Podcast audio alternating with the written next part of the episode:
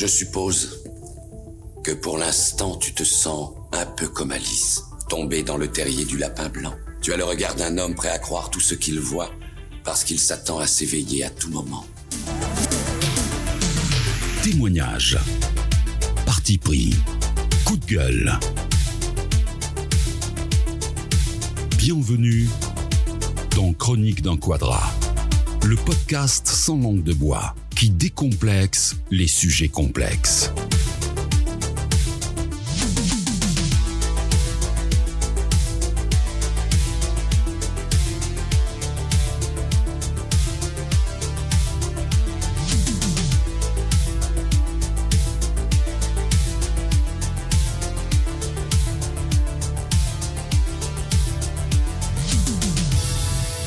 Il y a un adage qui dit qu'on fait toujours du mal à ceux qu'on aime, mais il oublie de dire qu'on aime ceux qui nous font du mal.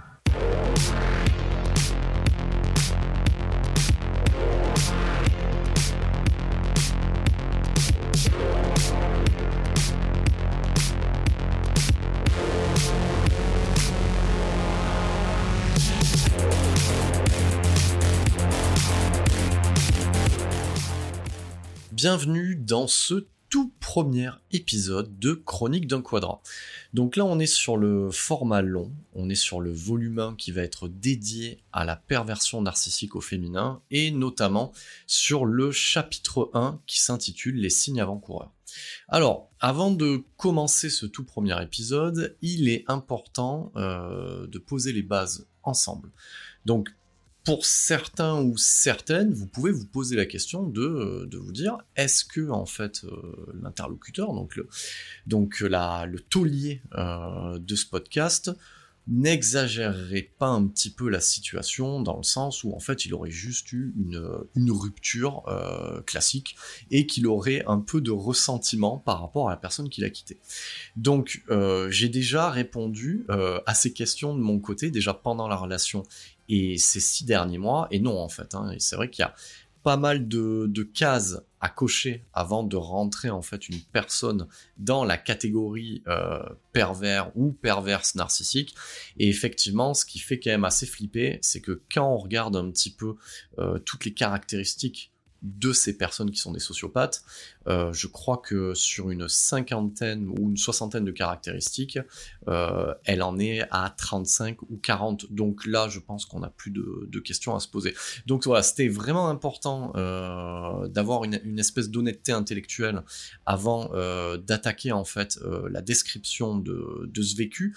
Et j'espère que euh, quand vous écouterez ceci, euh, vous y verrez euh, des liens de cause à effet avec ce que vous pouvez vivre de votre côté ou ce que vous avez vécu. Donc j'en profite aussi pour vous dire que le micro, ça je l'avais déjà dit en présentation du podcast, c'est que c'est ouvert aussi pour votre témoignage. Donc j'hésiterai pas à faire des numéros spéciaux si des gens se manifestent euh, en MP ou souhaitent directement témoigner en fait de manière orale euh, dans ce podcast. Donc c'est ouvert et, je ferai euh, des épisodes spéciaux où en fait j'accompagnerai les personnes et je les laisserai raconter leur vécu. Donc voilà. Donc ce premier, euh, maintenant qu'on a posé un petit peu euh, les bases, donc ce premier euh, chapitre va être dédié, voilà, c'est chapitre 1, au signe avant-coureur. Donc c'est-à-dire que pour que une, emprise soit mise en place, il faut quand même qu'il y ait deux personnes. Alors on parle pas de consentement de, de, la victime pour être mise sous emprise, mais effectivement il y a des, des, mécanismes, il y a des signes qui font que en tant que victime on va être plus perméable à ce type de sociopathe, et de l'autre côté ce type de sociopathe va réussir en fait à détecter ce qui chez nous pourra le nourrir. Voilà, donc c'est important euh, de, me servir de mon vécu pour vraiment poser les bases euh, de euh, ce fonctionnement, de la mise sous emprise en fait, et de, de ces trois phases clés que j'avais déjà nommées la dernière fois, qui est la phase de séduction, la phase d'invasion et la phase de destruction. Donc voilà. Donc là, je vais euh, me permettre de parler un petit peu de mon cas de figure. Donc voilà, donc euh, chronique d'un quadrat, donc vous avez bien compris que j'ai la quarantaine, mais ce qui nous a, ce qui m'amène en fait aujourd'hui euh, à ce constat cathartique, à ce témoignage aussi, c'est de prendre conscience à quel moment j'ai pu permettre à ce type de personnalité de pouvoir m'amener euh, à ces extrémités-là, aux extrémités que j'ai pu connaître euh, il y a six mois.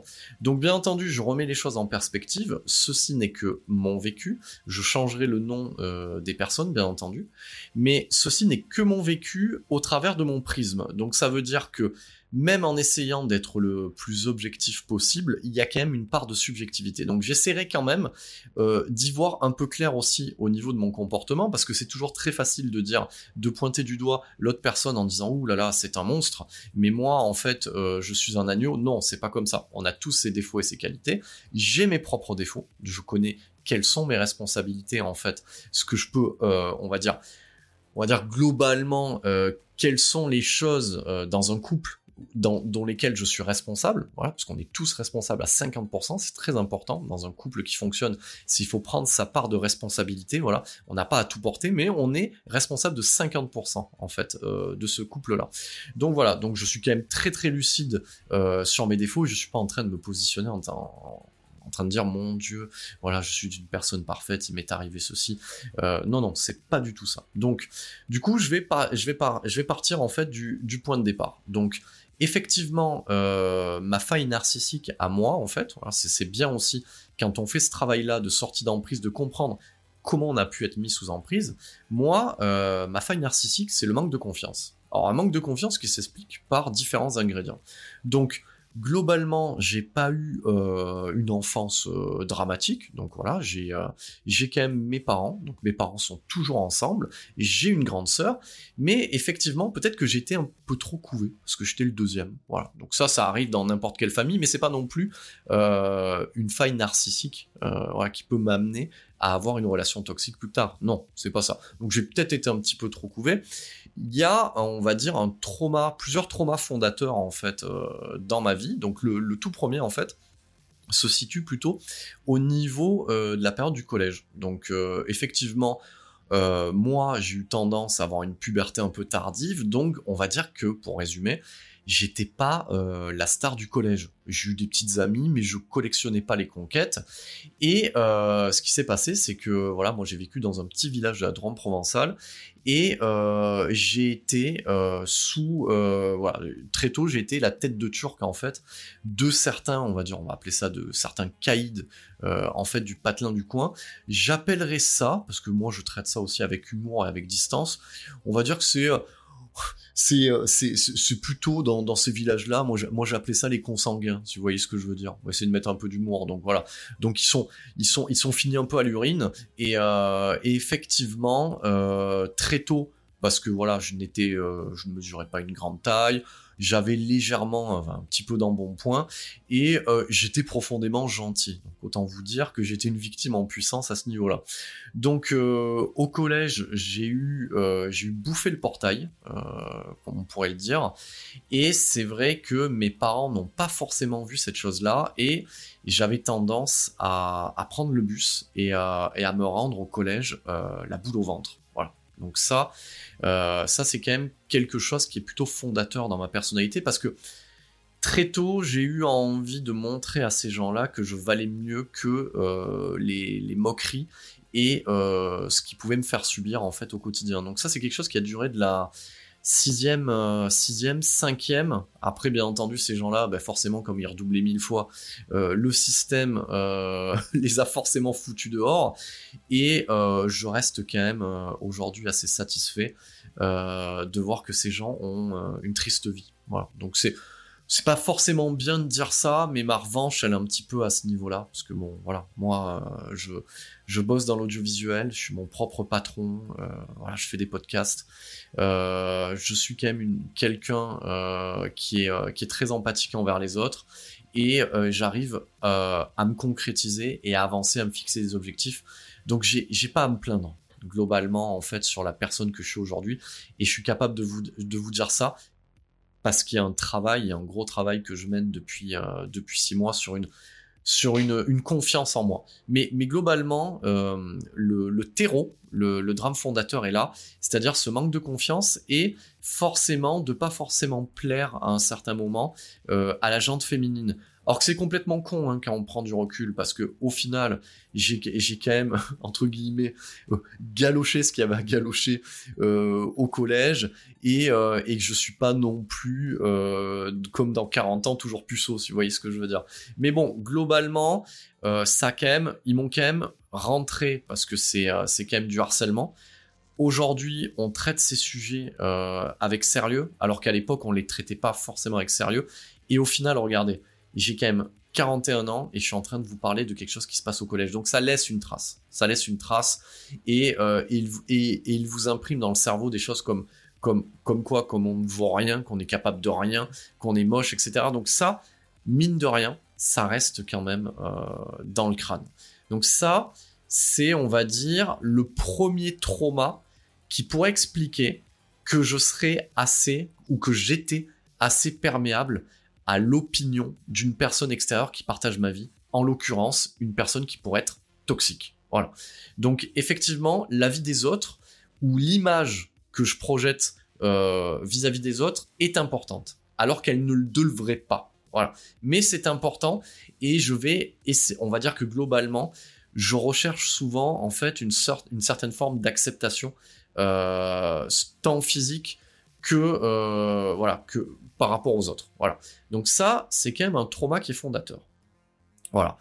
Le, deuxième trauma, c'est-à-dire que contrairement à certains, plutôt que de profiter en fait quand on est dans la période plutôt universitaire, plutôt que de, de profiter euh, des sorties en boîte de nuit, de multiplier, alors ça c'est bien aussi, ça j'en profite aussi pour le dire, parce qu'à l'heure actuelle, euh, un homme qui multiplie les conquêtes est un tombeur, une femme qui multiplie les conquêtes est une salope, et ça c'est quand même un gros problème de nos sociétés actuelles.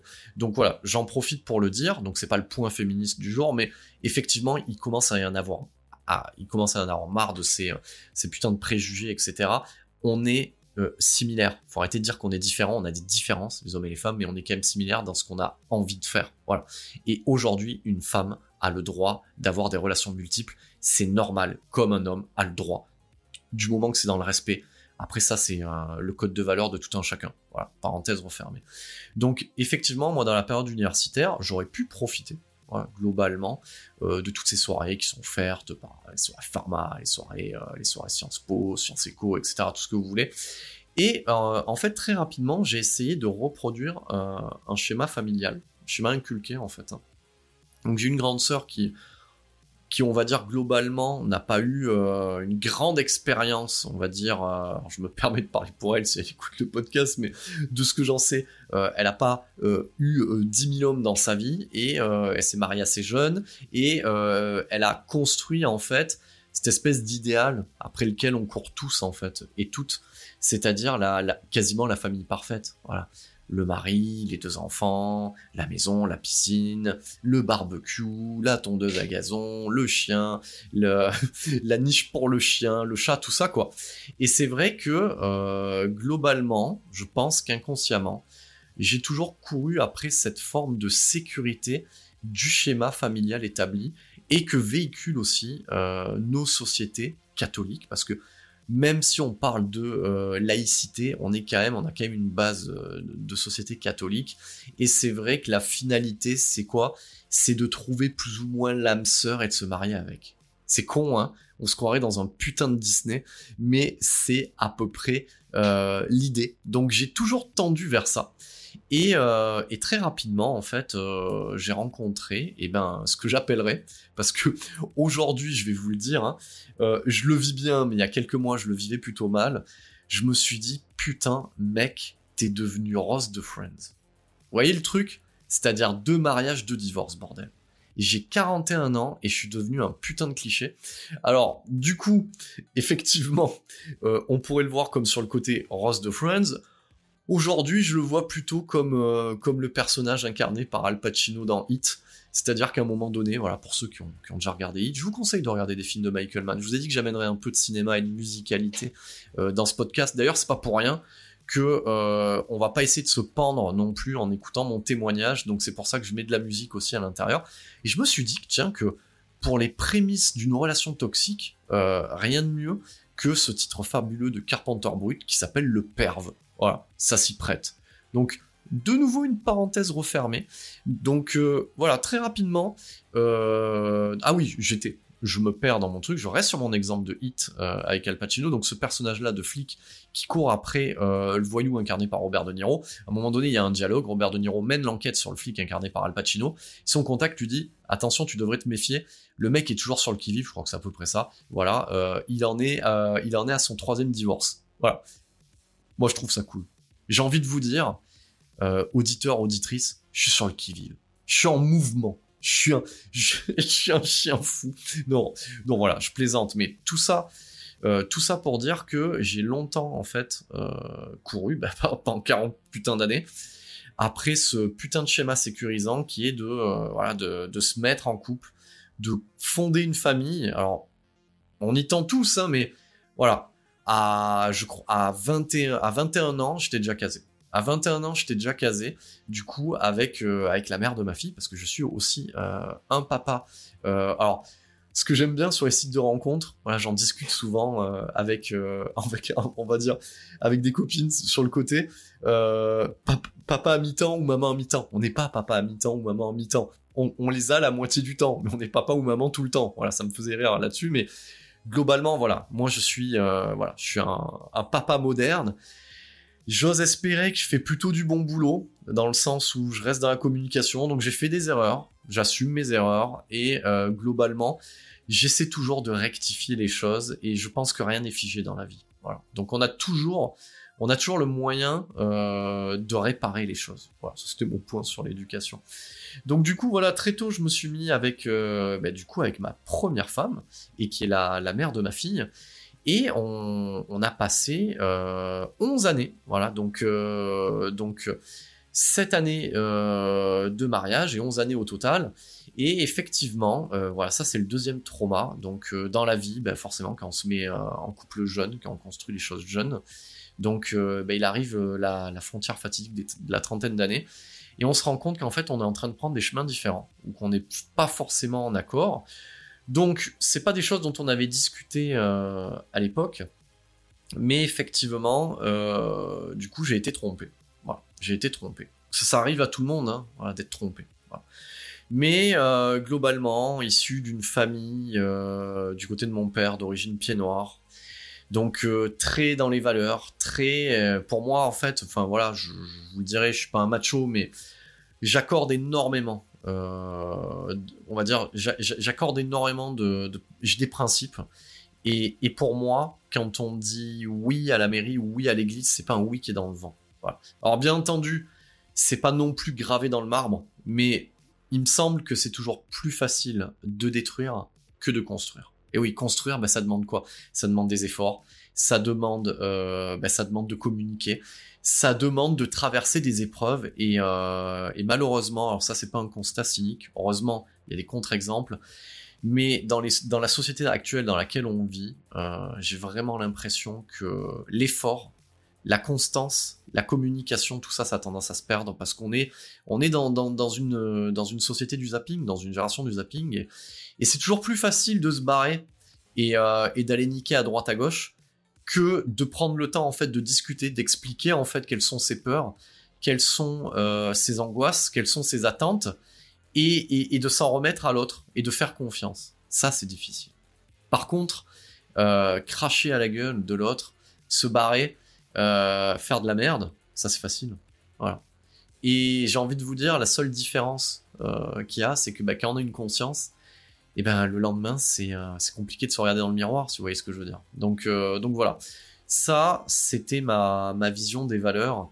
Et pour moi pour moi voilà je resterai quoi qu'il arrive quel que soit mon vécu quelles que soient mes remises en question quelle que soit mon évolution je reste sur les principes et les valeurs. Donc c'est à dire que pour moi les actes et les paroles sont en accord. Donc ça ça sera aussi un, une caractéristique euh, du, du, manipulateur narcissique ou de la manipulatrice narcissique, c'est que les actes et les paroles ne sont pas en accord. Et c'est ce qui crée le doute et la confusion. Mais ça, on y reviendra. Donc, euh, donc voilà. Donc, euh, 11 années euh, avec ma, ma, ma, première épouse, ma première femme, et, et ça se finit, euh, ça se finit de la pire des situations avec une tromperie. Et, et moi qui demande le divorce. Donc, et je ne savais pas ce que c'était en fait. j'étais naïf. J'ai envie de vous dire, j'étais con peut-être aussi. Voilà, donc euh, ça fait partie de mon vécu. Donc euh, je croyais, euh, ben ça c'est le côté féminin. Moi j'ai grandi avec, j'ai grandi avec un, un, père qui allait jouer aux cartes et aux boules, une femme à la maison et, et ma sœur. Donc au final j'ai j'ai grandi dans avec un côté féminin et ce côté Disney de merde. Donc voilà. Donc pour moi, pour moi voilà c'est, voilà je croyais je, croyais à l'histoire d'amour idyllique. Voilà. Mais au final, ben non. Ben, peut-être retour à la réalité, quoi. Donc c'est pas comme ça que ça marche. Donc, euh, donc au final, ça c'est le premier, la premier, le deuxième trauma initial, c'est-à-dire euh, la tromperie et, euh, et, de se dire au final, qu'est-ce que j'ai pu faire? Donc la, culpabilité aussi pour en arriver là, parce que forcément, ma première femme, étant, étant originaire du sud, sans rentrer trop dans les détails, euh, on va dire de la région spécifique, parce que l'idée c'est de, de préserver aussi une certaine forme d'anonymat, même si moi je ne reste pas anonyme, mais voilà, l'idée c'est de préserver une certaine forme d'anonymat, parce que ce genre-là n'ont peut-être pas demandé aussi à apparaître dans un podcast. Mais euh, quoique, j'aimerais bien, ce serait bien aussi de les faire témoigner avec le recul au final. Mais, euh, mais, mais, mais, au final, quand, j'y réfléchis, euh, voilà, c'est c'est une personne du Sud. Ça. Alors, ce que j'aime à dire, c'est que ça reste prévisible. Ça a du caractère, mais ça pète les assiettes, ça gueule un bon coup, mais au final, euh, au final, voilà quoi. Donc, euh, donc à, donc à l'époque, ça s'est fini avec perte et fracas, comme, comme peut se finir une telle relation quand on a une trentaine d'années. Et, euh, et c'est vrai que j'ai quand même pas mal ramassé en termes de reproches. C'est toujours bien les reproches. Qu'est-ce que vous en pensez? Alors j'en profite aussi, je ferai quelques bruitages parce que je vais me la jouer euh, Hank Moody du pauvre toulousain ou Chuck Palahniuk. Je vais accompagner ces témoignages, parce qu'il faut se mettre bien aussi, euh, avec un petit whisky coca, ça se met toujours bien, et vous aurez quelques bruits de vapote, mais euh, l'idée vraiment, euh, dans le ton que j'aborde, vous le voyez, qui est de parler de sujets durs, lourds, compliqués, je vais essayer d'en parler sur le ton le plus décontracté possible, parce que le but pour moi, là-dedans, donc bon, moi il est égoïste à la base, hein, parce que c'est euh, il est cathartique et c'est de me libérer de tout ça aussi et que de l'enregistrer et, euh, de lui donner en fait un écrin qui est celui-là hein, qui est euh, qui est l'écran de l'épisode du podcast c'est me libérer aussi. Mais quelque part comme je vous l'avais dit l'objectif il est double c'est aussi vous toi qui m'écoute c'est de te dire que tu n'es pas tout seul ou tu n'es pas toute seule et que et que et que voilà moi j'en sors j'en sors et c'est possible alors moi c'est une on y reviendra hein, c'est une relation euh, de 3 ans, mis bout à bout. Il y en a, ça fait 10, 15 ans. Donc plus on y reste, plus c'est lourd, plus c'est difficile. Donc, mais euh, globalement, voilà, je prends un ton décontracté parce que euh, je reste dans l'optimisme. Et, le but, c'est transformer quelque chose de néfaste, de sinistre, en quelque chose de lumineux et de positif. Donc, c'est là où je prends ma pause pour boire mon petit coup. Ça, vous vous sentez pas seul. Donc, euh, j'aime bien aussi ce côté-là. Euh, pourquoi j'ai pensé aussi à ce podcast? Je vous donnerai des, euh, en fait, des références qui vous aideront aussi à, quelque part. Enfin, je le souhaite. Hein, voilà, c'est mes petits trocos.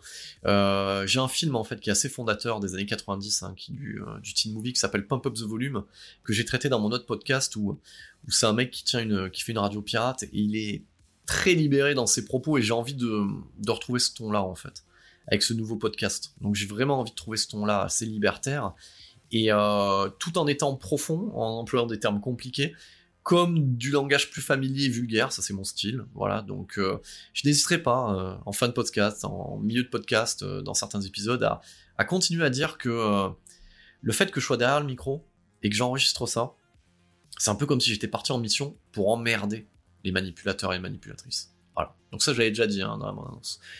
Voilà, ça c'est mon côté punk, parce que j'ai toujours eu ce côté punk en moi par la musique que j'écoute, et par, euh, comme le dirait un certain artiste français, ma liberté de penser, parce que euh, on m'enlèvera pas ça. On a tenté de me, de me reprogrammer le cerveau et de me, et de me mettre euh, à terre. Et euh, j'ai envie de dire, eh ben, eh ben, eh ben, eh ben merde, c'est loupé. Voilà, désolé, c'est euh, loupé. Et, j'ai envie de dire aussi à cette personne qui a partagé ma vie, et bah t'es tombé aussi sur un os. C'est con, hein ça arrive. Au moins, au moins une fois, ça arrivera. Voilà. Donc, euh, et, ça, c'est pareil pour, pour les gens de tous ces sociopathes de, cette catégorie. Ben ouais, vous êtes tombé sur un os. C'est con, ça. Donc, euh, donc voilà. Donc, euh, ça fait pas mal de, petites parenthèses. voilà. Donc, donc à, ce niveau-là, je vais, je vais continuer ma, petite histoire. Donc voilà. Donc moi, en tout cas, en termes de, de failles narcissiques, j'ai deux traumas. Et ces traumas, comment ils se retranscrivent dans ma vie du quotidien? C'est-à-dire que je vais pas forcément m'aimer dans, dans, ce que je suis, euh, dans, dans, ce que je vois dans le miroir.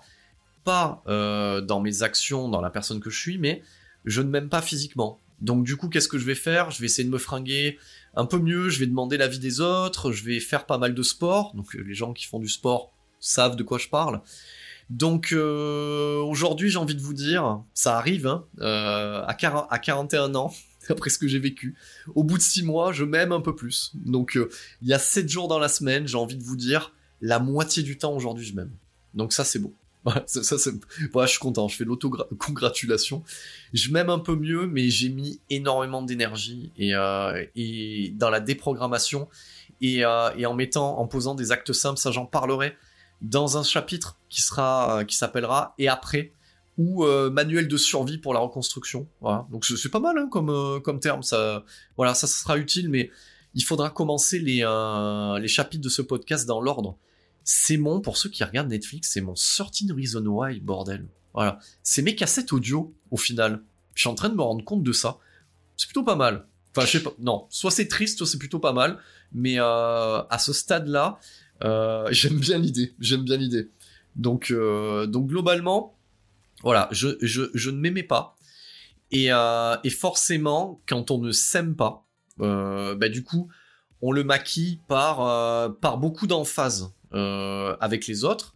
Donc moi, je travaille dans le milieu audiovisuel, j'enseigne aussi, et, forcément, je sais que j'ai pas mal d'étudiants. Donc pour ceux qui, qui, écouteront ce podcast, voilà, ceux ou celles, beaucoup m'ont dit, ils ont compris. Hein, sans, rentrer dans le détail, euh, qu'il y avait un truc qui s'était passé euh, pendant cette année 2020.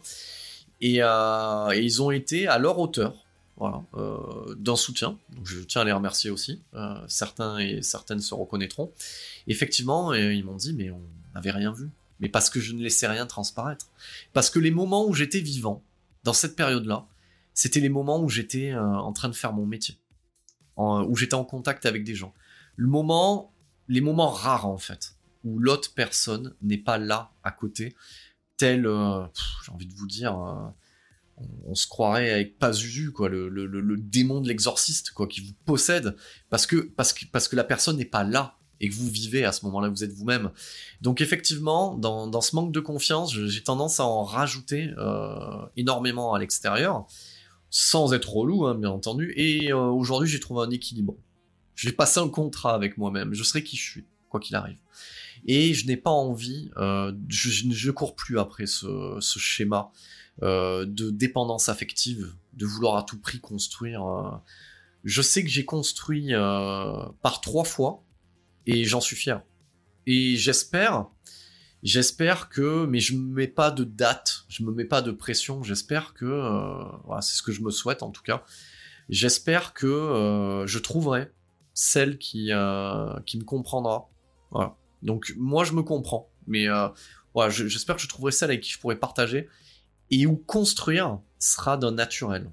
Ça sera d'un naturel euh, indiscutable. Et que voilà, je serai pas à tout prix à chercher quelqu'un pour construire. Vous voyez la nuance? Donc voilà. Quand je serai en face de la bonne personne, ça viendra naturellement. Ou ça ne viendra pas. Mais je ne me prends plus la tête en fait avec ce genre de choses. Donc voilà, les, traumas initiaux sont ça. Voilà. Ce manque de confiance vient euh, de harcèlement et, euh, de, euh, et, de moments en fait de, terreur hein, en fait hein, de, se rendre au collège face à ces brutes en fait hein, qui t'attendent. Donc voilà, ça c'est le premier et le deuxième c'est la trahison, la trahison dans, dans, les valeurs, dans la construction et qui te remet en fait en cause en fait ce que ce que tu as pu faire euh, en tant qu'homme, en tant que père de famille, etc. Donc, euh, donc les ingrédients sont là en fait. Les ingrédients sont là et, autant vous dire que euh, la manipulatrice sait les capter. Elle sait capter ces choses-là. parce qu'elle en aura besoin. Voilà. Donc ça, on, on y viendra hein, sur le côté, sur le côté de, deux schémas qui s'emboîtent à la perfection, comme deux Lego de la même marque, si vous voyez ce que je veux dire. Parce que l'un ne va pas sans l'autre. C'est ça qui est important de comprendre. C'est-à-dire que la manipulatrice ou le manipulateur pervers choisit, en fait, il laisse venir à lui ou à elle potentiellement, parce qu'elle viendra pas vous, vous draguer, elle viendra pas vous envoyer des signaux. C'est, elle laisse venir, elle laisse venir à elle, et à ce moment-là, elle fait un choix, et elle analyse et elle détecte ces trucs-là. Tel un prédateur, et quand elle voit qu'il y a suffisamment de matière narcissique pour se nourrir, elle y va. Voilà. Mais c'est vous qui faites le boulot, en fait. C'est ça qui est fou. C'est ça qui est fou. C'est que vous faites le boulot. Voilà. Comme dans la relation toxique que vous allez vivre avec cette personne. C'est vous qui allez tout faire, en fait. Hein. C'est vous qui mettez l'énergie, c'est vous qui mettez l'argent, c'est vous qui mettez tout, en fait, à l'intérieur. Donc, au final, c'est vous qui allez chercher votre manipulatrice ou votre manipulateur. C'est ça qu'il faut que vous compreniez, en fait. Donc, vous, votre travail, si vous m'écoutez à, à ce stade-là, c'est vraiment de comprendre. Ça veut pas dire que c'est votre faute. Voilà. C'est pas votre faute. Mais comprenez que vous avez des ingrédients qui sont nécessaires au manipulateur et à la manipulatrice pour se nourrir. Donc, si vous arrivez, quand vous êtes en sortie d'emprise, ça on en parlera dans la reconstruction, si vous arrivez à les, euh, à les localiser et que vous travaillez dessus, non pas pour les enlever, parce qu'on ne pourra pas les enlever, ça fait partie de votre personne, mais de les comprendre. Et quelque part, de mettre un petit bout de pansement dessus et, de vivre avec, vous serez plus fort pour détecter potentiellement ce genre de personnalité dans, euh, dans, les, dans les prochaines années, à l'avenir. Voilà, vous, vous allez pouvoir vous prémunir. Donc voilà, donc euh, ça veut pas dire que c'est votre faute, mais dites-vous que quelque part, vous portez en vous les germes euh, de cette destruction à venir avec le manipulateur ou la manipulatrice. Les gens qui ont une très bonne estime d'eux-mêmes, donc voilà, la confiance en soi va avec l'estime de soi. Donc quand on s'aime profondément, on ne peut pas laisser quelqu'un vous faire du mal. Voilà, c'est ça en fait. Donc les gens qui ont une très bonne estime d'eux-mêmes, on va dire, vont avoir des mécanismes de défense qui vont les prémunir des prédateurs que sont euh, les manipulateurs ou les manipulatrices perverses narcissiques. Voilà. Comprenez bien ça. Une bonne estime de vous-même va vous permettre de vous prémunir. Alors bien entendu, je suis là derrière mon micro, je suis en train de boire mon coup. Moi, je suis six mois dans l'avenir peut-être par rapport à vous, voilà, ou un an dans l'avenir. Mais euh, c'est facile, hein Non, c'est dur. C'est dur. C'est un travail de tous les instants. À, n'importe quel moment, vous pouvez. Euh, la dépression vous attend. Je vais pas vous le dire. Hein. Enfin, je vais pas vous le cacher. Ça, ça vous guette à tout moment au début. Ça fait peur. Mais dites-vous que le fait que vous ayez peur, ça veut dire que vous êtes vivant. Et ça veut dire que vous êtes en train de vous recalibrer. Donc, le plus gros défi que vous allez avoir, c'est vous comprendre vous-même et vous connaître vous-même. Quand vous, vous connaîtrez et que vous vous aimerez avec vos défauts et vos qualités, vous serez suffisamment fort ou forte pour pouvoir vous prémunir de ces gens toxiques qui pullulent de plus en plus dans nos sociétés.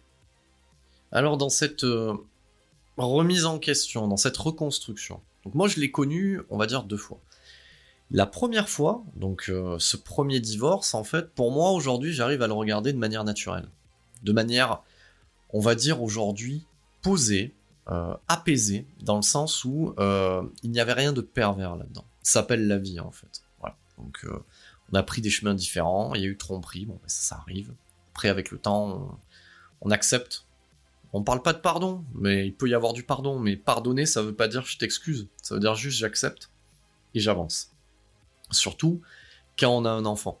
Ce qui est important, c'est d'avoir, on va dire, l'intelligence d'une bonne entente. Alors, je vous dis ça. C'était il y a 10 piges, hein. Donc il y, a eu des chemins fluctuants.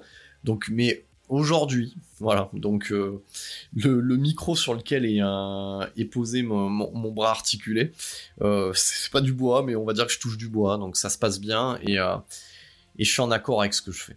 Notamment et, et, voilà. Et la maman me soutient comme je peux la soutenir dans l'éducation en fait qu'on apporte à notre enfant. Donc ça c'est important. Donc, pour en venir à, cette chose-là, on va, je vais remonter le temps, je vais prendre la DeLorean là. Donc là, on est euh, au début euh, des années 2012 de, ouais, 2012, c'est ça. Donc oui, je sais, c'est aussi un film catastrophe quelque part. Donc, mais effectivement, à ce niveau-là, voilà, j'avais une, j'avais une trentaine d'années, donc pour moi, j'étais pas comme aujourd'hui. Enfin, pas comme il y a six mois, c'est-à-dire que je m'étais dit, bon voilà, j'ai accusé le coup, mais je suis remonté euh, en selle assez rapidement, quoi. Voilà. Toujours avec les, euh, les mêmes ingrédients. Ça, je les donnerai aussi. Je donnerai ma, dans mon manuel de survie, enfin, en tout cas, moi, ce qui fonctionne pour moi. Euh, donc voilà, donc pas mal de films ultra bourrins, de la musique bourrine, un cercle d'amis, bouger, sortir, les sites de rencontres, etc tout ça permet, euh, on va dire, de reprendre un petit peu de confiance et, euh, de travailler en fait son estime de soi. Et euh, au bout d'un an, très rapidement, en fait, j'ai rencontré quelqu'un par le biais d'un ami, donc qui est à ce stade aujourd'hui, alors du bilan. je suis resté 5 ans avec cette personne. C'est peut-être la meilleure relation que j'ai eue. Mais je m'en suis pas rendu compte en fait. c'est comme ça, c'est la vie. Hein. Donc, donc voilà, je suis resté 5 ans avec cette personne. Euh, j'ai euh, j'ai eu envie de construire à nouveau, ce qui est plutôt intéressant. Euh, mais il manquait quand même pour moi l'ingrédient primordial, c'est-à-dire le le petit truc en plus. Vous voyez ce que je veux dire pour ceux qui m'écoutent, c'est le truc en plus qu'on pourrait croire qu'ont les manipulateurs ou les manipulatrices en phase de séduction, le truc qui nous rend dingue. Vous voyez ce que je veux dire, l'histoire d'amour avec un grand A. Mais ça, on y reviendra, ça c'est du vent en fait dans cette phase de séduction. Ça n'existe pas. Et c'est le plus dur. Ça, c'est le plus dur. Quand vous faites l'état des lieux et que, et que la manipulatrice ou manipulateur vous a vidé, rongé, et qui vous a laissé euh, tel un cadavre euh, au sol, parce que je pèse mes mots, mais c'est à peu près ça, croyant que vous, êtes mort, moi je pense à, pour ceux qui l'ont vu, à, à Sicario 2 avec Benicio del Toro, parce qu'on croit qu'il est mort, mais il n'est pas mort. Hein. Donc il est au milieu du désert, hein, il manque plus que les vautours, mais c'est vraiment cette image-là, en fait. Hein. Ces prédateurs-là vous laissent vider. Tels des vampires, ils vous ont, sucé la moelle épinière de votre énergie vitale. Et, euh, quand, vient l'heure du bilan, quand vous êtes au fond du gouffre, et que vous vous dites, c'est pas possible, ces bons moments-là, et que vous comprenez que chaque bon moment n'est que mascarade et n'est que théâtre, et que ça n'existe pas, ça c'est plus dur. Mais je vous le dis aujourd'hui dans ce chapitre 1, ça n'a pas existé. Entendez-moi bien. Donc c'est-à-dire que vous soyez un homme ou une femme, à vivre cette situation que j'ai vécue, euh, ça a existé parce que vous, vous aimiez la personne. Mais de l'autre côté, ça n'a jamais existé. Elle a joué un jeu. Elle a la phase de... Vous savez, les, les petites montées, vous savez de quoi je parle. C'est-à-dire qu'à un moment donné, quand on vous a bien défoncé de temps en temps, ben on, fait, on souffle le chaud et le froid. Donc, euh, donc là, la personne souffle le chaud, donc vous y croyez, mais c'est du vent, c'est du flanc, c'est un mode opératoire, donc ça n'existe pas. Donc ça, c'est le plus dur. Donc, mais euh, revenons-en à nos moutons. Donc voilà, j'ai passé 5 euh, années avec cette personne. du coup, je pense que j'aurais pu passer ma vie entière avec elle. Et je pense que, voilà, même si elle, elle écoute ce podcast aujourd'hui, elle le sait on en a, en a discuté. Mais effectivement, moi, à cette époque-là, euh, voilà, j'en parle aujourd'hui, hein, mes failles narcissiques n'avaient pas été réglées. Donc j'étais de nouveau dans une sorte de reconstruction, euh, quoi qu'il arrive, pour essayer de mettre en place cette espèce de dépendance affective, ce cocon en fait, euh, qui permet de, se dire, bah, je suis rassuré. Il y a quelqu'un, il y a quelqu'un qui m'attend. Vous, voyez ce que je veux dire? Vous rentrez le soir, il y a quelqu'un qui vous attend. Aujourd'hui, euh, moi, je n'ai plus peur qu'il y ait personne qui m'attende, en fait. Aujourd'hui, la personne qui m'attend, en fait, c'est moi. Et, moi, je suis mon meilleur pote. Voilà. Donc, c'est euh, voilà, c'est pas tous les jours évident. Voilà. Parce que comme tous les meilleurs potes, même si, même si je parle avec moi-même, euh, bon, là, en l'occurrence, je parle avec un micro, même si c'est pas toujours évident. Mais d'être seul et de faire face à soi-même, c'est le plus grand défi que j'ai à résoudre aujourd'hui. Et allez, j'ai pas dit que c'était gagné, hein. ça fait six mois, hein. mais euh, je suis plutôt satisfait. Je, trouve que je cohabite bien avec moi-même aujourd'hui. Voilà, j'arrive à gérer mes, euh, euh, mes angoisses et il y en a de moins en moins. Alors je dis pas que je dors bien la nuit, hein, donc, mais avant je n'arrivais pas à dormir. aujourd'hui je dors, je me réveille, je cogite et je me rendors. Voilà, j'en fais pas un drame, ça s'appelle la vie. Voilà c'est pas grave. C'est euh, voilà. Donc euh, donc voilà. Aujourd'hui c'est c'est comme ça. Mais effectivement à l'époque quand je vivais avec cette personne, donc on était paxé et effectivement non j'avais pas à me plaindre. Mais mais je sais pas. Je sais pas. Il me manquait le le truc, le, le petit truc.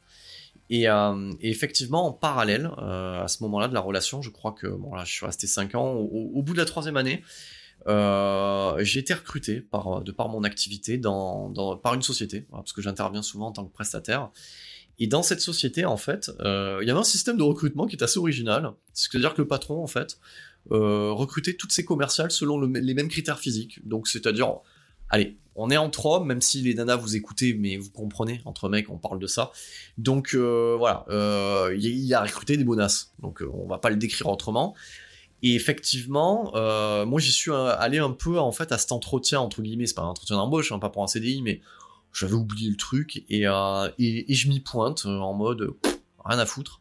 Et là, putain, je regarde de la meuf de l'accueil à la qui fait les comptes jusqu'au commercial, euh, c'était le, c'était que des bombes, quasiment.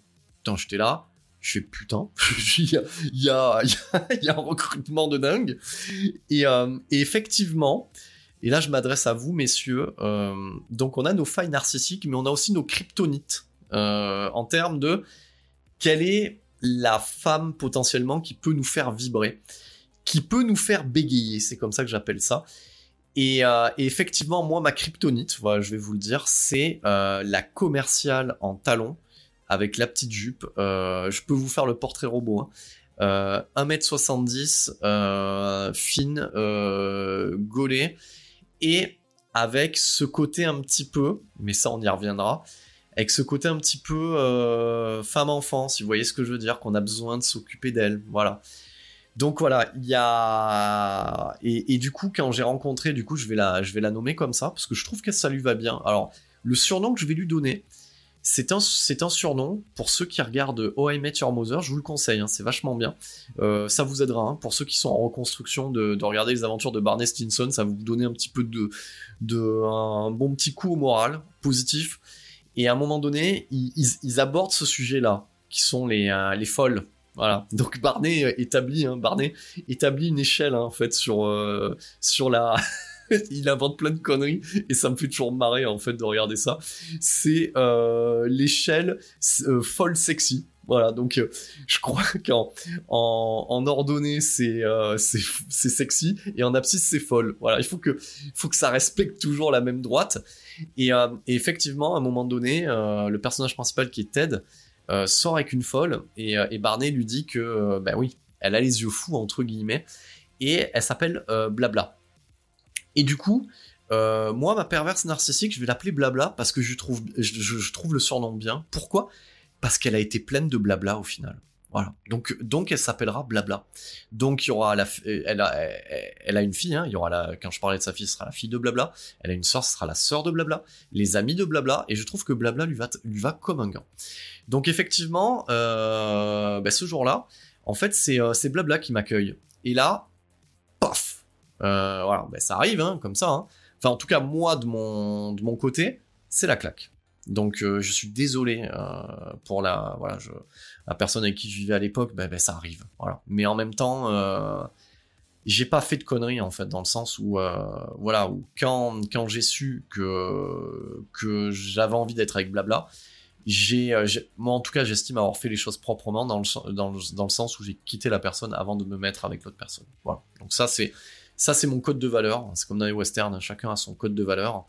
Donc, euh, donc voilà, revenons-en à nos moutons. Donc euh, voilà, moi, euh, l'entretien, bah, c'est Blabla qui le fait. Donc forcément, je suis un peu sur le cul. Au même moment, quand même, hein, dans la même semaine, j'attaquais aussi dans le, dans le campus où je bosse aujourd'hui. Et effectivement, j'enseigne pour, pour dans un campus pour, voilà, pour l'enseignement supérieur. Et, forcément, elles, ont pas 20 ans, donc voilà, elles, ont, elles sont des fois proches d'une trentaine d'années. Donc c'est vrai que cette semaine-là, euh, certains vont rigoler, j'espère qu'au moins je vous fais rire euh, à ce niveau-là. J'ai levé les yeux au ciel, et comme on peut le voir dans certains films ou certaines séries, j'ai regardé l'univers, je me suis adressé à l'univers, j'ai dit pourquoi? Vous savez, ce long pourquoi? Voilà. C'est le moment où t'es installé en couple qui t'arrive les meilleurs trucs. Voilà. Donc globalement, euh, du coup, voilà. Donc revenons-en à, l'entretien avec Blabla. Et Blabla, euh, elle me tape dans l'œil. Mais je, voilà. En même temps, j'étais en couple. Elle l'était aussi, de ce que j'ai pu me renseigner. Bah oui, on a tous fait ça hein, sur Facebook, on regarde, voilà. Donc, euh, donc euh, un conjoint, un enfant, euh, pour moi c'est sacré. On touche pas à ce genre de conneries. J'aimerais pas qu'on me le fasse, donc je ne l'ai pas fait. Et puis en même temps, j'avais commencé une histoire avec quelqu'un, donc voilà. Donc elle me tape dans l'œil, mais voilà, j'avais encore les pieds sur terre j'étais encore en mode en mode bon voilà donc ça ça peut ça peut arriver voilà, c'est la vie. Et euh, j'avais toujours ma théorie, bon ben voilà, euh, voilà. d'aller coucher avec quelqu'un d'autre, ça résout pas ton putain de problème, si vous voyez ce que je veux dire. Donc j'ai toujours été dans, dans, ce code de valeur que j'applique encore aujourd'hui en fait, hein. même si, même si le fait d'être célibataire pourrait permettre d'avoir un code de valeur un petit peu plus euh, light, je reste quand même sur mon code de valeur à ce niveau-là. Et donc effectivement, elle me tape dans l'œil et, et je mettrai trois ans, trois ans avant réellement de ne plus euh, être en mesure euh, de cacher des sentiments qui, en tout cas de mon côté, euh, se sont développés. Alors, du coup, parce qu'on est dans le chapitre 1, le but, c'est pas non plus de tout raconter. Voilà, j'ai vraiment envie de, prendre le temps de poser les bases. Je vais vous faire le portrait robot euh, de, en tout cas de la perverse manipulatrice narcissique. Donc c'est-à-dire qu'en fait blabla, techniquement, typiquement, j'avais déjà toutes les infos et toutes les alertes à l'époque, mais ben, je sais pas comment vous dire. Euh, ben, je vais reparler de, de I à un moment donné, Barney, quand il voit une jolie fille et que la personne elle parle, il y a un bruit de trompette parce qu'il n'entend pas les choses en fait. Et, et, quand on commence à tomber amoureux, eh ben, euh, eh ben on est con. Voilà, ça je vais vous le dire. On est con. On est tous pareils, hein, euh, mesdames, si vous m'écoutez, vous êtes cons aussi. Voilà, on est tous cons à ce niveau-là. Donc on est tellement euh, séduit par le truc que, voilà, bois les paroles. Et ça, c'est la première erreur. Mais bon, on est tous humains. Donc là, je vais en profiter. Donc moi, j'ai dressé le trauma initial, les traumas initiaux. J'ai dressé le portrait robot de l'autre côté. Alors, et, et je vais vous dresser aussi les caractéristiques que moi j'ai pu identifier et qui sont valables en fait, bordel de merde. Parce qu'en discutant euh, avec d'autres mecs, euh, parce que voilà, je vous l'ai dit, hein, c'est orienté quand même masculin, mais je pense que euh, voilà, du côté féminin, il y a aussi un portrait robot à, à, adresser par rapport au pervers narcissique masculin. Mais en tout cas, au niveau de la perverse narcissique, je tiens à vous mettre en garde. J'espère qu'au moins déjà dès ce premier chapitre, pour ceux qui n'auraient pas encore mis le pied dans la relation toxique, je vais vous donner des ingrédients qui, une fois réunis, vous donne potentiellement une personnalité narcissique en face de vous. Je vous le dis directement. Alors, le premier ingrédient, déjà, c'est qu'elle est beaucoup trop sexy qu'elle le devrait. Qu'est-ce que ça veut dire? Ça veut dire que je vous dis que moi, je l'ai rencontrée dans un cadre où il y avait déjà euh, des meufs sexy. Elle était bien plus sexy que ce qu'il fallait. Déjà, ça, c'est le premier signe d'alerte. Donc, c'est-à-dire que on est au taf, en fait, bordel de merde. Donc, euh, vous voyez ce que je veux dire? C'est pas, euh, on n'est pas en boîte, mais elle était euh, sexy as fuck, si vous voyez ce que je veux dire. Je prends des termes anglais, donc beaucoup trop. Voilà. Comme me l'a dit mon meilleur pote. D'ailleurs, je te fais une spé dédicace, mec. Voilà, tu te reconnaîtras parce que voilà, je t'ai aussi les noms et les prénoms. Comme il me l'a dit dès le départ, il m'a dit, mec, pour moi, elle est beaucoup trop maquillée. Mais il me dit, quand je te dis trop maquillée, c'est trop maquillée. Et effectivement, euh, ça je le découvrirai plus tard en vivant avec elle, c'était un budget les gars. Quand je vous dis c'était un budget, euh, voilà, enfin, c'est un bon gros budget hein, le maquillage. Hein. Et, et, à un moment donné, quand tu tartines autant la gueule, c'est que quelque part, t'aimes pas, le, t'aimes pas le reflet que t'as dans le miroir. Et où, et, entre parenthèses, où, parce que les deux sont valables, c'est que tu cherches autre chose aussi. Voilà, quand tu tartines la gueule comme ça et que tu pars de mon matin alors que tu vas bosser euh, dans une boîte lambda, c'est que tu cherches autre chose. Mais ça, je vous l'ai dit, la perverse narcissique, elle laisse venir. Elle vient pas vous chercher, si vous voyez ce que je veux dire. Ok? Donc, déjà, elle est trop haute pour ce qu'elle devrait être. Ça, c'est déjà le premier signe. Le deuxième signe, c'est que les femmes ne l'aiment pas. Voilà, ça je vous le dis. Euh, si votre target ou si la personne avec qui vous vivez, euh, les gars, elle n'a que des potes, entre guillemets, et que vous sentez dans votre fort intérieur que ces potes, ils attendent leur tour, parce que c'est ça, parce qu'on est tous pareils, barrez-vous. C'est déjà le deuxième critère. Voilà. Donc déjà, les meufs l'aiment pas, et les mecs l'aiment beaucoup. Voilà. Et elle a un millier, alors je vous le dis, hein, elle a beaucoup de meilleurs amis, mais vous inquiétez pas, comme elle vous le dira, tout est très clair. Elle est très naïve en fait. Vous voyez ce que je veux dire? C'est de la connerie. Elle est pas naïve. Ce sont juste de futurs proies en attente. Ok? Donc c'est comme dans les, les, paddocks, en course automobile, ils sont, ils sont en stand-by. Dites-vous bien.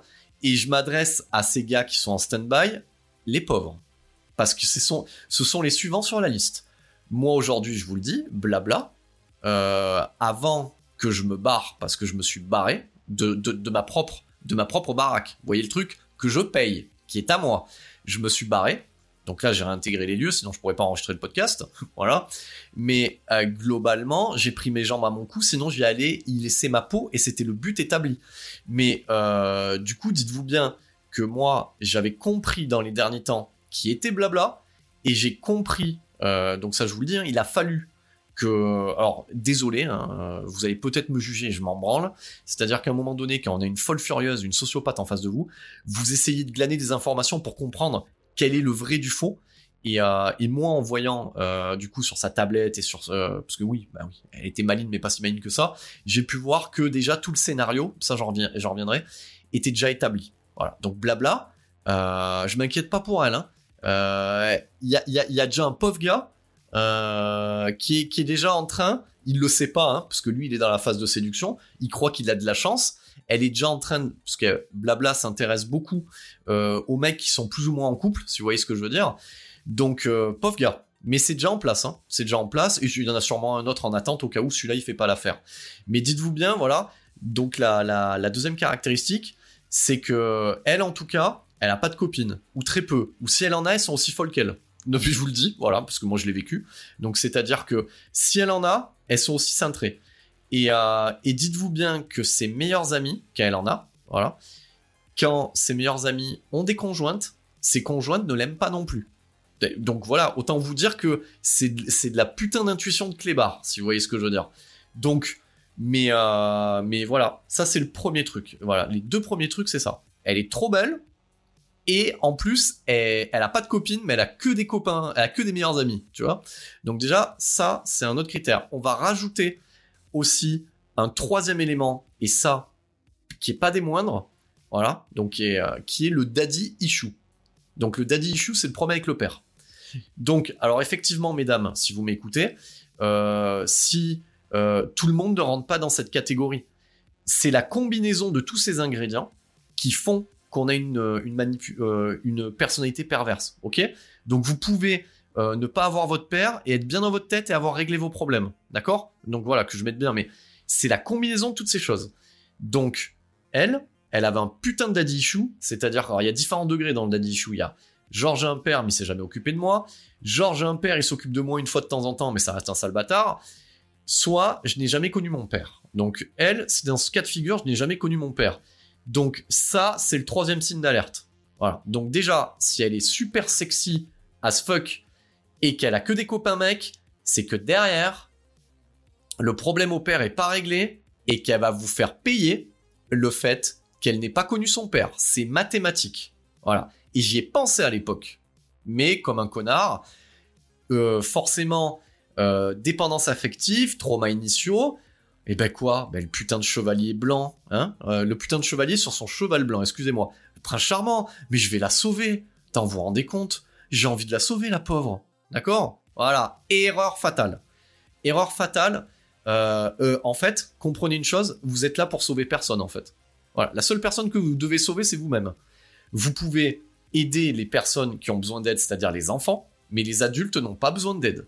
Ou s'ils ont besoin d'aide, ils vont vous la demander, mais ça sera sain. Vous voyez la nuance? Vous n'êtes pas la soupe populaire. D'accord? Vous n'êtes pas l'abbé Pierre. Voilà. Donc le daddy issue, ça doit être une putain d'alerte. Voilà. Donc putain d'alerte. Donc le daddy issue, c'est la quatrième caractéristique. Moi, je vais en rajouter une cinquième, qui est, euh, qui est, euh, qui est, alors non, plutôt une quatrième. Je suis en train de me perdre sur les caractéristiques à ce stade. C'est que, euh, alors moi, c'était simple. Hein. Moi, niveau belle famille, c'était nickel. Hein. Donc le père, on sait pas qui c'est, et la mère, elle est folle. Voilà. Et je ne l'ai jamais rencontrée. Donc la mère est une manipulatrice. Elle me l'a présentée comme ça, une folle qui a dans l'ordre. Alors bien entendu, c'est toujours pareil. Je me base sur les propos de blabla. Donc ça veut dire que Blabla a pu dire du blabla. Donc on n'en sait foutre rien. Donc, euh, voilà. Donc Blabla et sa sœur qui est le même modèle, hein, plus jeune, parce que ça c'est bien. Donc c'est un binôme euh, de perverses narcissiques. Euh, on peut se baser que sur ce qu'elles disent, mais est-ce que ce qu'elles disent c'est vrai? On n'en sait rien. Voilà. Donc en tout cas, moi de ce que je sais, c'est qu'il n'y avait, pas de belle-mère, donc il n'y avait pas de mère, et que apparemment cette mère-là était dangereuse et qu'elle a fait de la merde avec les conjoints à, les pousser au suicide, etc. Donc là, là, quand vous entendez tout ça, barrez-vous. En fait, euh, voilà, à ce stade-là, elle vous tient que par le physique. Euh, c'est cher payé euh, le coup d'un soir, si vous voyez ce que je veux dire. Donc, ça, c'est les ingrédients. C'est les premiers ingrédients. Et ensuite, va se greffer d'autres ingrédients qui font que très rapidement, elle va vous flatter. Parce que comme vous avez euh, des failles narcissiques, de manque de confiance, elle va, à un moment donné, vous dire, euh, moi je me rappelle d'un texto que j'ai eu en début de relation, euh, putain, quand j'y repense aujourd'hui, ce SMS qu'elle m'a envoyé, c'est la liste de toutes les choses qu'elle a démontées pendant, pendant les trois ans de relation. C'est un truc de dingue. Donc ça, j'y reviendrai. C'est-à-dire que je l'ai lu dans les livres de Christelle Petit-Colin, je voulais pas y croire, pendant la relation, après la relation un pervers ou une perverse euh, manipulatrice narcissique annonce toujours ce qui va se passer. C'est un truc de malade. Donc moi, dans ce SMS, elle avait pu me dire que j'étais un super cooli, que j'étais un, bon professionnel, un bon papa, un bon beau-père, tout ça. Et eh ben, tout ça, c'est ce qu'elle, c'est ce qu'elle va démonter pendant trois ans. C'est ce qu'elle va reprogrammer dans mon cerveau pour me faire comprendre que je suis une grosse merde au lit, que que je fais pas envie, que on comprend pas euh, comment je peux enseigner euh, parce que c'est pas compréhensible mes propos, on comprend pas. Donc que je suis pas un bon professionnel, que euh, ma gosse est un problème, voilà, que je suis pas un bon père et et que je fais de la merde à tous les niveaux en fait. Voilà. Donc du coup, dites-vous bien ça, c'est-à-dire que cette première phase là, elle est déterminante. C'est-à-dire que vous allez donner les clés inconsciemment parce qu'elle va vous analyser, vous le savez même pas voilà. Elle va vous analyser de long en large et en travers, et que au départ, elle va savoir très bien sur quel bouton appuyer pour euh, vous mettre en confiance, et elle saura très bien quel bouton et quelle ficelle tirer pour vous mettre sous emprise assez rapidement. Voilà. Donc, vous avez dans ce premier épisode euh, le portrait robot. Le portrait robot euh, de la personne qui peut tomber sous emprise, et le portrait robot de la manipulatrice qui va mettre sous emprise. Voilà, qui va mettre très rapidement sous emprise. Donc voilà. Donc, bien entendu, euh, je le redis, il y a différents degrés dans la manipulation. On est tous manipulateurs. Ce qui fait qu'on est face à une manipulatrice ou une manipulation perverse, c'est qu'on a une volonté de destruction, de profiter de l'autre, de son énergie, de son fric, de tout ce que vous voulez, avec euh, une jouissance dans la destruction. Voilà. Donc, euh, à ce stade, dans ce premier chapitre, voilà, donc moi, je, vous parle des failles qui m'ont amené jusque-là. Donc, comment ça s'est concrétisé? Donc, du coup, euh, moi, assez rapidement, alors je l'ai vu, hein, sa façon de faire avec moi changé parce qu'elle sentait que j'étais perméable au fur et à mesure. Ça a mis quand même trois ans, parce que je l'ai côtoyé régulièrement dans le boulot je sentais par moment euh, que j'étais pas forcément en accord avec ce qui se passait, mais à un moment donné, moi j'ai pris ça, parce que pour moi en tout cas, j'ai appelé ça un coup de foudre et, euh, et de l'amour. Et euh, mais au final, quand je prends du recul, c'est moi qui ai fait le premier pas. C'est moi qui ai envoyé ce fameux message en lui expliquant, voilà, parce que j'ai envoyé ce message euh, à un moment donné parce que parce que voilà, j'en dormais plus parce que je me suis dit mais voilà, qu'est-ce qui se passe quoi? Qu'est-ce qui, est en train de se passer? Donc j'ai envoyé ce premier message pour lui dire voilà, euh, moi il me semble euh, qu'il est en train de se passer quelque chose qui n'est plus du domaine de la camaraderie professionnelle, etc. Et voilà, je veux savoir ce qu'il en est de ton côté. Auquel cas, je saurai rester pro après, ce qui est complètement faux en fait au final. Mais vous voyez ce que je veux dire. Mais voilà, j'ai envoyé ce message auquel elle m'a répondu euh, de manière positive en disant qu'effectivement, euh, ben, elle ne pensait pas que j'étais disponible. Connerie. Euh, bien entendu, et que elle ne regarde pas les hommes mariés, reconnerie. Bon, j'étais pas marié, mais les hommes en couple. Euh, et oui, parce que ça, je vous le dirai, j'ai dû, pour comprendre à qui j'avais affaire, j'ai dû me mener l'enquête avec les ex. J'ai dû faire du SAV, si vous voyez ce que je veux dire. Et j'ai envie de vous dire qu'en lançant ce podcast, je vais faire aussi du service après-vente pour les futurs. Voilà, ça c'est mon, c'est ma croix à porter.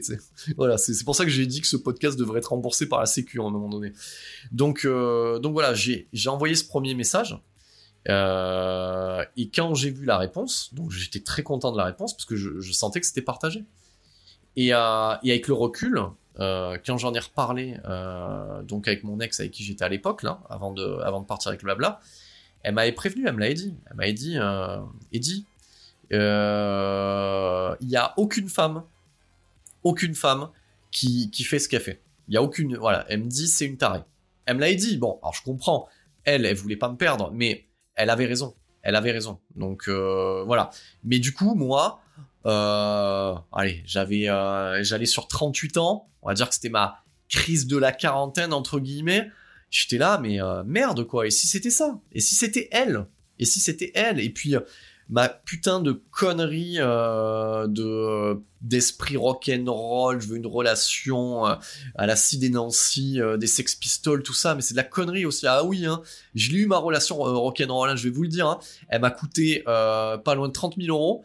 Euh, elle m'a coûté trois ans de ma vie, elle m'a coûté tous mes amis, elle m'a coûté la garde de ma fille. Voilà, voilà où il, est le bilan en fait. Et elle m'a coûté un putain de trauma psychologique où euh, une, une tarée sociopathe m'a fait croire que euh, j'étais une merde à tous les niveaux. Voilà ce que ça m'a coûté en fait, ma putain de euh, de truc. Je veux une relation rock'n'roll, lancer de la merde. Voilà, l'amour, ça fait pas mal. Si vous voyez ce que je veux dire, l'amour, c'est fluide. L'amour, c'est l'échange. L'amour, c'est la communication. C'est pas ces relations de merde euh, qu'on peut vivre quand on est avec une perverse narcissique et un pervers narcissique. Donc voilà. Donc dans, ce chapitre 1, je viens de vous décrire euh, globalement mon vécu, ce qui est le démarrage d'une relation d'emprise. Et après, on embraye sur la phase de séduction. Voilà, ça, ça sera pour le pour le chapitre 2. Voilà. Et après, on embraye sur la phase de séduction. Mais mais dites-vous bien que euh, une manipulatrice, elle va vous fasciner. Elle va vous fasciner parce que je vais vous sortir une phrase que l'un de ses ex que j'ai pu côtoyer a dite, et j'ai dit la même, donc c'est révélateur qu'on est dans les mêmes schémas, c'est euh, j'aurais jamais cru que je pouvais être avec une femme comme toi. Cette phrase de merde. Cette phrase de dépendant affectif à la con qui a une mauvaise estime de soi. Qu'est-ce que ça veut dire en fait? Mais c'est révélateur. Ses ex, je pense que tous ses ex lui ont dit. Voilà. voilà. En, tout cas, on, est deux à lui avoir dit. Donc c'est quand même assez révélateur. Qu'est-ce que ça veut dire une femme comme elle? Ben oui, une, femme aussi sexy, machin, mais, mais dites-vous bien que c'est un putain de cliché en fait. C'est un putain de cliché. C'est-à-dire que quand on sort de l'emprise et qu'on la voit telle qu'elle est, c'est un petit peu comme on rallume la lumière en boîte de nuit, si vous voyez ce que je veux dire. Ou comme quand tu danses quand t'es bourré, voilà. Ou tu crois que tu danses super bien en fait. Mais non, en fait, non, pas du tout, t'es lourd. Voilà. Et quand tu rallumes les lumières de la boîte de nuit, ah ben c'est ringue. Voilà. C'est euh, ouf. Voilà, c'est à claque. Ben en fait c'est ça. C'est-à-dire que la perverse narcissique, voilà, quand tu rallumes la lumière, c'est le néant et c'est grotesque. Voilà, c'est ça qu'il faut comprendre en fait. C'est grotesque. Et, tu te rends compte, tu te dis mais comment j'ai pu me faire manipuler par des, des ficelles aussi aussi visibles? C'est même plus des ficelles, c'est des poutres apparentes en fait. Mais parce que au départ, eh ben, t'es comme tout le monde, tu tombes amoureux, ou tu tombes amoureuse, hein, pour, euh, pour vous, mesdames, et que euh, quand t'as pas résolu, en fait, euh, tes problématiques internes, ben forcément, ben, tu, tu les confies à quelqu'un d'autre. Et autant vous dire que la perverse narcissique ou le pervers narcissique va se faire une joie de vous faire croire qu'il va vous aider, en fait. Et une fois que vous êtes bien ferré, il va mettre en place sa nourriture psychologique, c'est-à-dire votre destruction. Et ça durera autant de temps qu'il ou elle l'aura décidé et que vous serez en capable de tenir en termes d'énergie. C'est malheureux, hein, ce que je vous dis, mais c'est la réalité. Donc voilà, donc ça, euh, c'était le, chapitre 1 qui est dédié aux signes avant-coureurs qui font qu'on va rentrer dans une relation toxique et être mis sous emprise. Donc voilà, je vous le redis. Euh, donc alors qu'il est où vous écoutez ce podcast, on est début juillet. Voilà, ça vient d'être mis en ligne. Je ne sais même pas dans quelle rubrique, mais en tout cas, si vous l'écoutez, c'est que ça marche. Donc euh, je le redis, vous pouvez m'envoyer vos témoignages, vos questions en MP sur la page officielle Facebook. Il y en a qu'une qui voilà, vous allez sur Facebook, vous cherchez chronique d'un quadrat et vous allez me trouver. Voilà. Donc et vous m'envoyez vos messages en MP. Je vais voir comment fonctionneront ces épisodes. Euh, est-ce que c'est question, des questions que vous posez et j'y réponds? Ou euh, est-ce que c'est plutôt du témoignage euh, où vous venez sur place? Donc pareil, vous prenez contact en MP et, je serai ravi de vous donner la parole. Ça s'intitulera comme ça d'ailleurs ces épisodes. voilà.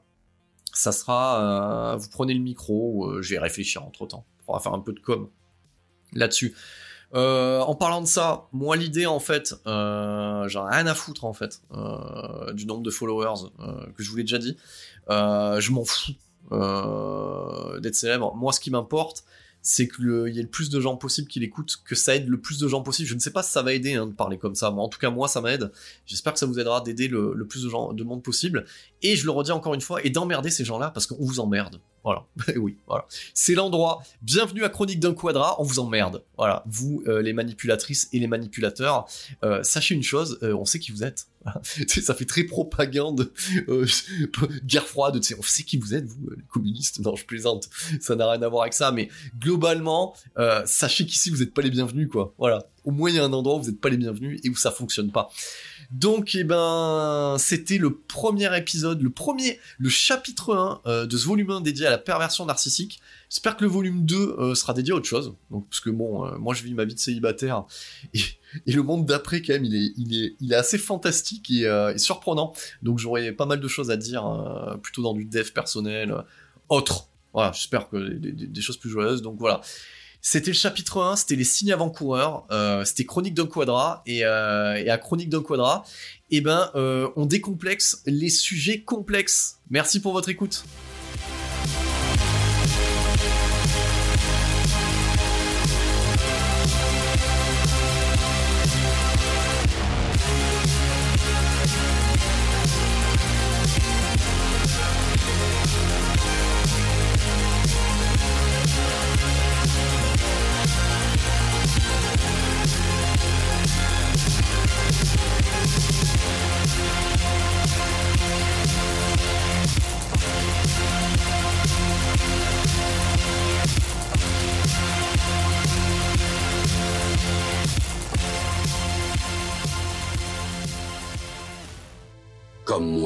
Bien que tu comprennes tôt ou tard qu'il y a une différence entre connaître le chemin et arpenter le chemin.